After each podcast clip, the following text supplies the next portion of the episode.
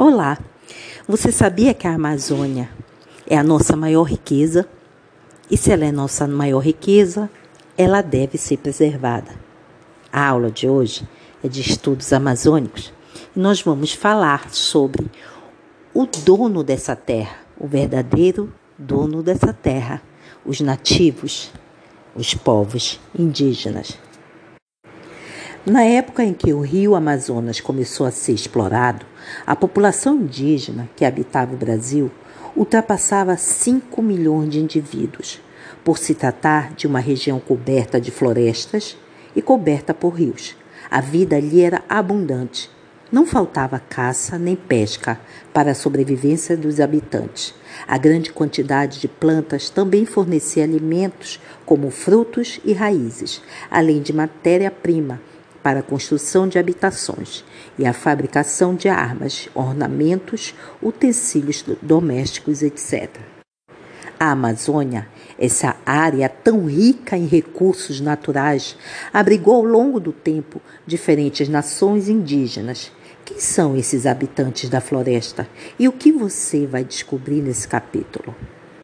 Bem, os povos indígenas da Amazônia têm, além da semelhança física, muitos costumes parecidos. A arte de pintar o corpo, a prática da caça e da pesca, a crença em espíritos e o culto aos mitos são alguns aspectos culturais observados em grupos de diferentes etnias e diversas etnias. Todas essas características em comum, no entanto, não os tornam iguais. Por quê? Dentre as muitas diferenças entre uma nação e outra indígena, destaca-se a língua falada por eles. A língua é a marca de um povo, porque reúne uma série de conhecimentos acumulados por seus ancestrais ao longo dos anos. Para cada nova descoberta, sempre se inventa uma palavra Assim, quando membros de um mesmo grupo conversam, eles mostram com palavras a sua cultura e a sua história. Acredita-se que na época em que os primeiros exploradores chegaram à Amazônia, as populações que habitavam a região falavam cerca de mil línguas diferentes. Hoje, somente todos os povos indígenas que vivem no Brasil, esse número é pouco maior que 180, sem considerar as línguas dos povos que viviam isolados, porque ainda não os conhecemos. Estudiosos dividem a língua indígena falada no Brasil em dois principais troncos, o tupi e o macro-tchê. Antes da chegada dos europeus aqui na Amazônia, né, Aqui era um espaço povoado por diversas nações indígenas, que possuíam sua própria cultura, identidade e organização social. Essas nações não viviam isoladas, ao contrário, relacionavam-se entre si de forma pacífica ou não, construindo assim um espaço socialmente dinâmico.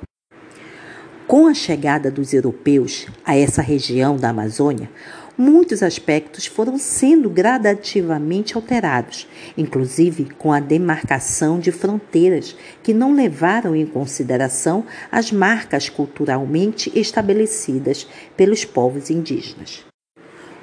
Os europeus, ao se defrontarem com os povos culturalmente distintos e numa região geograficamente desconhecida, utilizaram-se da força das armas e do eh, convencimento para colonizar o território. Eles buscavam riquezas e acreditavam que podiam ter encontrado o Eldorado. Mas, como podemos imaginar, houve um grande estranhamento entre esses povos, que nada ou pouco sabiam um do outro. Esse estranhamento não foi uma exclusividade dessa região. Na América Central, na África e outras regiões do que hoje é o Brasil, isso aconteceu. Europeus e indígenas falavam línguas diferentes, possuíam costumes e modo de se vestir e portar diferentes, causando assim um primeiro confronto ou cultural. Dá para imaginar esse encontro? Alguns europeus escreveram sobre ele, e como é de se esperar, ao encontrarem homens com os corpos nus, vivendo na floresta e falando uma língua desconhecida, imaginaram que se tratava de povos selvagens, primitivos, que deveriam ser civilizados e colaborar com o processo de colonização. Mas que nações indígenas eram essas que habitavam a Amazônia na época da chegada dos europeus? Dos portugueses. Aqui vamos conhecer um pouco dos índios que tinham tronco na língua tupi, os índios tupinambás. Os tupinambás ocupavam boa parte do litoral do que hoje é o Brasil, como, por exemplo, a terra elevada à margem da Baía do Guajará. Sobre os tupinambás, missionários, militares, administradores e viajantes deixaram vários relatos escritos e registrados em iconografias, fotos, os tupinambás realizavam horticultura, coleta, caça e pesca, o que eh, desgastava rapidamente os recursos naturais próximos e exigia grande mobilidade espacial. Eles eram nômades. Os tupinambás habitavam malocas reunidas em torno de um pátio, e o comprimento das malocas variava de acordo com o número de moradores. Para se proteger do ataque de tribos inimigas, as malocas eram cercadas por caiçara, ou seja, troncos de palmeiras rachados. Na, nas tribos dos tupinambás, a divisão de trabalho nas aldeias era baseada no sexo e na idade. As mulheres cultivavam os tra dos trabalhos agrícolas e da coleta, fabricavam farinha, colaboravam na pescaria, transportavam produtos das, das caçadas, fiavam algodão e teciam redes, dançavam cestos e cuidavam da cerâmica, cuidavam dos animais domésticos, cuidavam da manutenção da casa, cuidavam da de depilação e ornamentação dos homens, preparavam os corpos das vítimas humanas. Já os homens tupinambás eram responsáveis pela pesca, caça, guerra e proteção de mulheres, crianças e velhos. Fabricavam canoas e artefatos de guerra, derrubavam e preparavam a terra para o plantio, construíam malocas, obtinham fogo, sacrificavam os inimigos e realizavam atividades xamanísticas. Os tupinambás tinham relações de amizade e inimizade com outras tribos. As tribos amigas eram convidadas para participarem de celebrações e festejos. A inimizade expressava-se principalmente por meio das guerras intertribais, movidas pela vingança e pela necessidade de reafirmação de identidade tribal. Após a guerra, realizavam-se um ritual antropofágico que causava horror aos europeus era também por causa da prática antropofágica que os portugueses pensavam que aqueles índios eram bárbaros e não civilizados. Alguns europeus até questionaram se aqueles índios seriam realmente humanos ou se eram um tipo de humanidade diferente. No ritual de antropofagia, os tupinambás comiam e bebiam, comiam o corpo é, do seu inimigo e bebia o cérebro dele. Ele imaginava que, fazendo isso, ele estava né, trazendo para ele toda a força daquele guerreiro.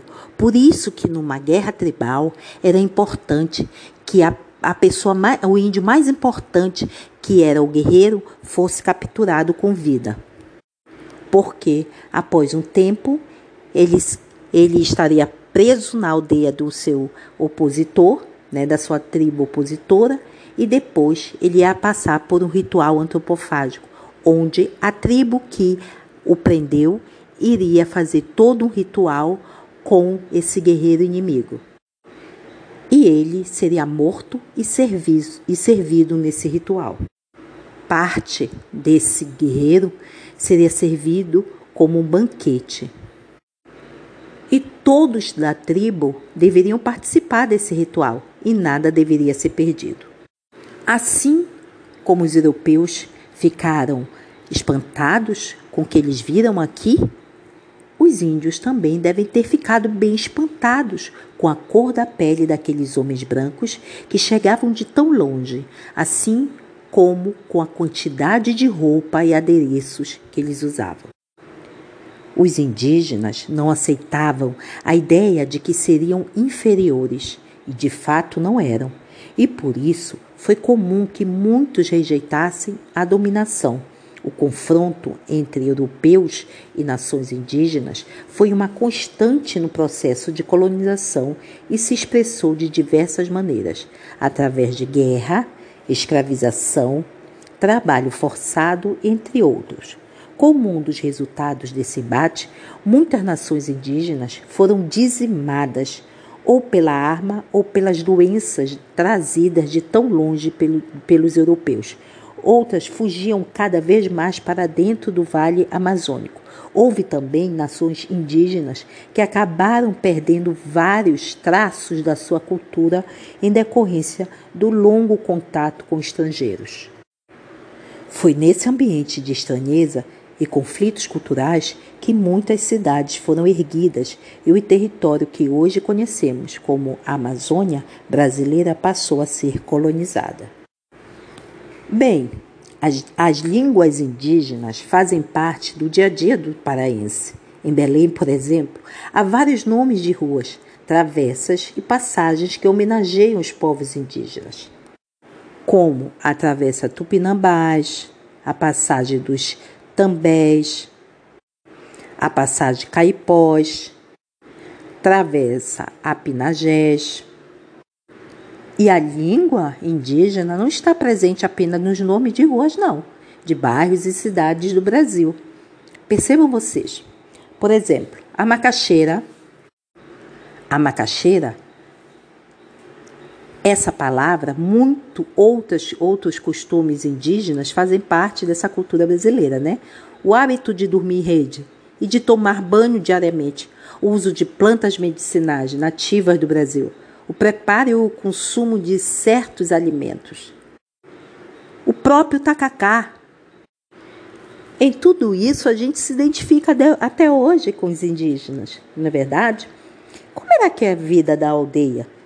Como eu falei ainda agora, havia divisões de tarefas na sociedade indígena e é, isso era muito respeitado pelos indígenas.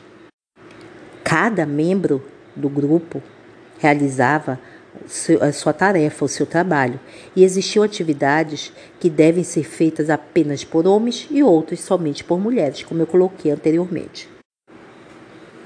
Para relembrarmos, o primeiro contato entre portugueses e indígenas aconteceu de forma pacífica.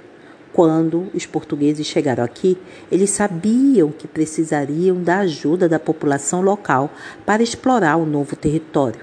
E desde o início passaram a representar ou presentear esses nativos com objetos comuns na Europa, mas desconhecidos pelos indígenas, como espelhos, pentes, anzol, machados de metal. Rapidamente, eles se acostumaram com os objetos e, para obtê-los, passaram a desempenhar tarefas para os estrangeiros, como a extração e transporte do pau-brasil e o fornecimento de carne da caça, milho, mandioca, canoas, etc. Essa relação de troca entre pau, a madeira do pau-brasil e essas quinquilharias que os indígenas recebiam, nós damos o nome de escamo, quando os portugueses decidiram povoar as terras conquistadas para impedir que outros europeus o fizessem, começaram os conflitos. Nesse momento, os indígenas perceberam que os estrangeiros tomariam suas terras e passaram a lutar por elas. Muitos nativos fugiram para o interior e, com isso, escaparam da escravidão. O que ficaram no litoral foram mortos ou escravizados. Muitos outros foram catequizados sobre tudo pelos jesuítas, padres católicos que vieram para a colônia a partir de 1549, com o objetivo de converter os índios ao catolicismo. O encontro entre os indígenas e os europeus acabou por destruir quase completamente as populações que viviam no litoral brasileiro. A maioria dos povos que sobreviveram até os dias atuais descendem de grupos que habitavam o interior do Brasil e que só bem mais tarde entraram em contato com os europeus e seus descendentes.